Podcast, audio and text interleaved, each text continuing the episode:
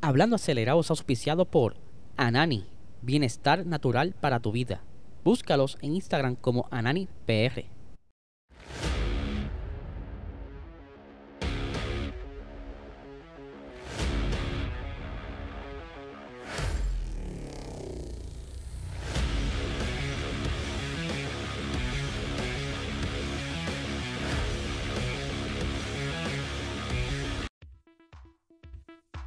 Verificar local. Local me salía en 322 dólares versus en un website en internet me salían en 100 dólares, incluido shipping y llegó en dos días. una imagen precisamente. Tenemos ya que el señor George Russell pues estaba batallando con Checo, ocurre lo de... Casi hicieron- Q12. Sí, Pero es Sí. por eso, tenían un... Tienes todo nuevo. Ellos primero habían cambiado la parte electrónica, pero ya se esperaba que iban a aguantar el empuje y iban a cambiar. Las traseras se quedaron patinando por, por varios segundos, o milisegundos, como quien dice, pero sí se quedó Ujú. patinando. sí, ¿no? Y que y tú sabes quiénes me sorprendieron que tuvieron muy buen arranque. Magnussen. Saludos amigos fiebre y bienvenidos a todos a otra edición más de Hablando Acelerable. Hablaré ya hoy es miércoles, señoras y señores. Hoy es el episodio de Box Talk y ya vieron un adelanto de lo que será el episodio de hoy a las 8 y 30 de la noche por este canal de YouTube. Eh, así que estaremos pendientes porque estaremos en vivo en el chat, como siempre, eh, compartiendo con ustedes, eh, contestándole preguntas y vacilando como siempre lo hacemos. Así que dense la vuelta por nuestro canal a las 8 y 30 de la noche. Ahora bien, antes de comenzar el episodio, seguro que sí, nuestro auspiciador, papá, los Duraco, Anani, Bienestar Natural para tu vida. Estos son los duros, los líderes en cannabis medicinal en Puerto Rico. Los demás son unos locos, pangola lo que están vendiendo. Estos sí que están eh, súper, súper avanzados y con una alta calidad de, en su eh, manufactura, ¿verdad? De, de este producto. Tanto los aceites, los pens, eh, los edibles, las pastillitas, todo está bien súper. Vamos a verlos por aquí rápidamente. Un, un surtido de los que tengo aquí en casa. Eh, tenemos la cremita para los dolores, el body lotion para mantener el cutis bien bonito. Y los diferentes eh, babes, ¿verdad? Los, los aceites de que si cranberry kush, watermelon, raspberry kush. O sea, esto está a otro nivel. Así que si todavía no tiene la licencia para cannabis, obviamente vaya allá, oriéntese y saque la suya. Y por supuesto, eh, busca tu producto Anani en tu. eh, Ay, se me olvida el nombre. En tu dispensario favorito. Así que dale para allá. Estamos, estamos al garete hoy. Pero nada, vamos a arrancar con este episodio. Con, tengo un par de noticias súper interesantes. Como siempre hago la asignación y Spillover, que es la que le ayuda, me gusta, eh, le gusta ayudarme a, a traerme temas bastante interesantes. Y pues vamos a arrancar hoy con Jamie Chadwick. ¿Quién no conoce a Jamie Chadwick? Para los que no las conocen, hay una categoría, ¿verdad? Quiero ser, ¿verdad? Con un poquito de detallista. Hay una categoría dentro de la FIA que se llama W Series, que es como si fuera una Fórmula 3, pero todas las participantes son mujeres. Y aquí, en este canal, en este podcast, desde que estas chicas comenzaron en el 2019, ¿verdad? Nosotros empezamos a, a hablar de ellas en los primeros episodios de este podcast, que por cierto, en septiembre nos acercamos a los 500 episodios. O sea, al que no sepa, ya estamos en camino a los 500 episodios en septiembre. Eh, anyway, ¿por dónde iba? Esta muchacha debutó en el 2019 en la primera edición de lo que es la W Series cuando no contaban con nadie. Ellos simplemente corrían en ciertos circuitos donde estaba la DTM y pues como llamó bastante la atención, la FIA decidió como que adoptarlas, por decirlo así, y traérselas con- junto con la Fórmula 1 y ahora son parte de la logística dentro de la Fórmula 1. No van a todas las carreras, pero sí las carreras que participan son dentro del mismo calendario eh, eh, de ciertas fechas dentro del calendario de la Fórmula 1. Eh, y esta chica ha ganado los dos campeonatos de esta serie y que, ¿sabes? Yo le hemos dicho en otras ocasiones en Box Talk que yo para mí esta chica se le está quedando ya pequeño esta categoría ya debe ya aspirar a otras categorías mayores o que le, les sean como un reto para ella. Este, para darle un ejemplo, fin de semana pasado ella la penalizaron en la quali arrancó tercera y como quiera ganó. O sea, esta muchacha es una dura. Ahora bien, ella en una entrevista reciente, pues estaban hablando con ella, ¿verdad? Te está yendo muy bien, esto está bien chévere.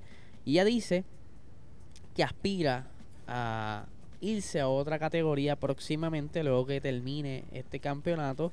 Y está coqueteando con entrar a la Indy Lights, ¿verdad? Para los que no sepan, esa es como quien dice eh, la parte de los rookies, para poder subir a la Indy Car como tal. Como también ha estado viendo las diferentes categorías europeas ya sea Fórmula 3, si es que entonces le dan la oportunidad, como también, ¿verdad? Otro, otro tipo de categoría que sea un reto para ella. Ahora bien, ¿qué, qué, pudiera hacer, verdad? A mí me hubiera gustado ver cómo Jamie quizá le dé una oportunidad en Fórmula 3 para entonces escalar la Fórmula 2 y ver si algún día entra la primera mujer en la Fórmula 1 como tal en los tiempos contemporáneos. Porque ya en el pasado han corrido mujeres, pero en los tiempos contemporáneos, yo creo que van más de 40 años, 50 años que no corre una mujer. Y pues creo que con todo lo que ha demostrado, Jamie pudiera ser una candidata a por lo menos dar un par de vueltas de exhibición y demostrar que tiene, ¿verdad? Que tiene cría. De verdad que ella está compitiendo muy bien, al igual que sus compañeras, ¿verdad? No, no le quiero quitar el mérito, ellas también este, están haciendo su parte. Pero ya Jamie se lo he dicho, le queda chiquitita la W Series, tiene que moverse a otra categoría para seguir aprendiendo, pero cuando te quedas en el mismo lado, no aprendes nada. Tienes que moverte para tener otros retos y seguir ampliando esa cartera de conocimiento. Pero por otra parte, ¿se acuerdan que hubiera unos rumores bien grandes hace tiempo atrás y que ya básicamente está casi cuadrado el que eh, Oscar Piastri esté por entrar a Williams. Pero esa oportunidad está siendo amenazada actualmente por un chamaco nuevo que está corriendo en la Fórmula 2. Se llama Sargent. Eh, el piloto Sargent. Él es un piloto americano y que le está yendo muy bien actualmente en la Fórmula 2. Actualmente tiene dos victorias, tiene dos poles eh, y está tercero en el campeonato. Ahora bien, eh, Josh estaba hablando y dice, mira mano, si este chamaco me gana la, la el campeonato de la Fórmula 2, yo tengo que hacer algo para sentar a este muchacho. O sea, pudiera estar peligrando Piastri, como también tuviera, pudiera estar peligrando el mismo Alex Albon, porque le saldría más barato tener a este muchacho ahí. Y si es bueno de verdad, pues vale la pena. Ahora bien, Capito también dijo que todo depende si el chamaco de verdad lo van a probar y si es mejor de las opciones que tienen, entonces él sería un candidato a sentarse en el 2023 en el equipo Williams. Para que ustedes vean, eh, un chamaco americano que entonces le hace falta como que esa combinación para seguir abriendo caminos dentro del eh, territorio americano, ¿verdad? Ya que Estados Unidos tiene ahora el circuito de Miami, tiene eh, ahora viene la, eh, Las Vegas. Pues esto sería como que una gran, un buen pool para ese demográfico, así que vamos a ver qué sucede si el chamaquito termina la Fórmula 2 bien, porque acuérdate, si termina campeón, no puede volver a correr ahí. Así que vamos a ver qué pasa. Por otra parte, Christian Horner. Ustedes saben muy bien que se ha estado hablando mucho de esto del porpoising, que qué pasó, dónde están los trucos, eh, la fiesta el vino, ahora va a meterle unas métricas nuevas, ¿verdad? Las métricas de oscilación para ver cómo ese monoplaza sube y baja, eh, para estar monitoreando el porpoising, todo este revolut de la seguridad. Y él dice que la FIA está utilizando lo del porpoising o lo de la seguridad de excusa para intervenir y así manipular el reglamento para el 2023. Ya en unas reuniones que se están llevando a cabo en las pasadas semanas, que han estado bastante caldeadas estas reuniones, incluso en una de ellas se tuvo que como que posponer por casi dos semanas por cómo los team principales estuvieron ahí como que con ánimos caldeados, molestos. Y entonces pues se ha estado hablando de que va a tener que cambiar varias cositas una de ellas ya viene ahora en Bélgica, como bien le estaba mencionando, lo que es el, la métrica nueva esa para monitorear la oscilación, pero se cree que van a seguir cambiando detalles para, en, según eh, indica, pues, que no haya por poison, pero en realidad también la FIA se sabe que ellos están buscando que no sigan encontrando más downforce. Quieren controlar eso, quieren mantener la velocidad lo más set posible para evitar problemas de seguridad y demás. Pero vamos a leer aquí las expresiones de Helmut Marko. Ustedes saben que Helmut, pues, lo que es él y el señor Toto Wolff, como que le gusta eh, esto de las cámaras y los micrófonos y estar hablando cositas así, medias random. Vamos a ver por aquí lo que dice. Dice, de nuevo, no vi ningún problema aquí en Francia. Creo que en las últimas tres o cuatro carreras no se ha visto ningún contratiempo. Así que me parece que tiene que haber eh, una solución de sentido común. No reescribir el, reglamento para el año próximo, con los límites presupuestarios tan tarde. Creo que es un problema aún mayor para algunos de los equipos más pequeños que no pueden detener, eh, no pueden tener los recursos para poder reaccionar. Pienso que cualquier medida que se tome debe ser sensata. Y por aquí él finaliza, ¿verdad? Eh, su, sus expresiones diciendo, en realidad no estoy de acuerdo con que sea problema de seguridad. Depende de cada equipo la forma en la que decidan utilizar su auto. Se puede eliminar el porpoising muy fácilmente, pero a costa de sacrificar el rendimiento. Por lo tanto, no es una obligación de la FIA garantizar que una escudería sea competitiva. De lo contrario, habríamos tenido un BOP y para los que no sepan que es un BOP, ¿verdad? Esto es una medida para equilibrar el rendimiento. Y aquí finaliza eso dice, habríamos tenido un BOP en el motor en los últimos 10 años. Ahí está la expresión del, señor Horner. Por ahí se sigue vomitando otras cosas más. Pero eh, esto es lo más llama, ¿verdad? que me, me llamó la atención dentro de sus expresiones. Porque entonces eh, se sabe, ¿verdad? Que la FIA tampoco es santa.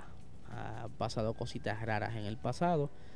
Como también en los equipos. Esto es como una olla de lobo. A ver quién es el más alfa y quién se aprovecha más de sus poderes. Y nosotros los, los fanáticos y los que vemos la Fórmula 1 lo que queremos es unos buenos carros, eh, unas buenas reglas que favorezcan el espectáculo y sobre todo buenas carreras. Pero aquí cada cual jala para su lado, para su beneficio personal. Y eso es lo que hay que cuidar mucho de cerca. Y a estos team principales le gusta, ya sea Horner, Toto Wolf, eh, cualquiera, le gusta también hacer su novelita de vez en cuando. Así que vamos a ver qué es lo próximo, la novela del Porpoising. Esto deberían hacerle en, en Drive to Survive como seis capítulos nada más a esto. Esto está, está brutal. Y para ir finalizando, a Daniel Ricciardo le hicieron una entrevista, por decirlo así, una entrevista especial, donde le hicieron varias preguntas súper interesantes y de todas escogí tres, las cuales me llamaron la atención y se las voy a, discutir con ustedes aquí, ¿verdad? Y que me gustaría que luego que vean el episodio dejen su pensar sobre, no, tan solo con los eh, temas anteriores, sino específicamente con la entrevista de Daniel Ricciardo. Aquí tenemos eh, la, pregunta, ¿verdad? Dice, pasemos a la monoplaza del 2022. Yo imitando aquí al entrevistador. Ha pasado la mitad de la temporada. ¿Ha sido alguna sorpresa en cuanto a la conducción o todo ha sido como no esperaba? Y Daniel Ricciardo le contesta, eh, no sabía qué esperar, sabía que iba a ser un monoplaza más rígido y sabía que no podremos hacer uso de los límites como el año pasado. Pero cuando lo conduje por primera vez en Barcelona, me sorprendió positivamente. Había más agarre de lo que esperaba. El rendimiento fue mejor de lo esperado, pero no eh, esperaba tener que lidiar con el porpoising, que ni, que ni siquiera sabía lo que era. Y en las pistas donde este problema era más fuerte, admito, pensé, bueno, prefiero conducir el auto del año pasado. Seguimos con la siguiente pregunta. Una pregunta que mucha gente se, ha hecho, habrá hecho. El año pasado Orlando tenía la ventaja de conocer bien tanto el equipo como el auto. Pero este año se, se parte de la misma base. Sin embargo, la brecha con su compañero de equipo sigue ahí. ¿Cómo es posible? A lo que Ricardo le contesta, es cierto que el auto es completamente diferente al 2021, como impone el reglamento, pero hay algo, como una especie de ADN del equipo que sigue ahí. Algunas de las cosas del año pasado con las que tuve problemas también están presentes en este auto. Así que todavía estoy tratando de entenderlo y pienso que lo estamos haciendo mejor. Obviamente he intentado describir todo lo que he podido explicando cómo se comporta el monoplaza. Pero para entender realmente dónde está el problema, necesitan la ayuda de los ingenieros y las herramientas que tenemos a nuestra disposición. Porque puede ser algo de aerodinámica, de geometría, ¿me entiendes? O sea, como que le sale el boricua dentro de él.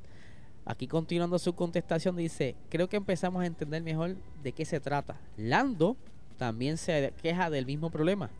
Solo que probablemente se ha acostumbrado con el tiempo y, se, y lo sabe manejar. Ha habido días en los que he estado ocho décimas por detrás de él. Francamente no creo que sea posible, que esto sea posible. No creo que haya otro equipo en el que haya eh, tal margen entre los dos pilotos. Es una diferencia demasiado grande. Por mi parte, estoy dando todo lo que puedo y pienso eh, y empiezo a pensar que nos estamos acercando a una solución.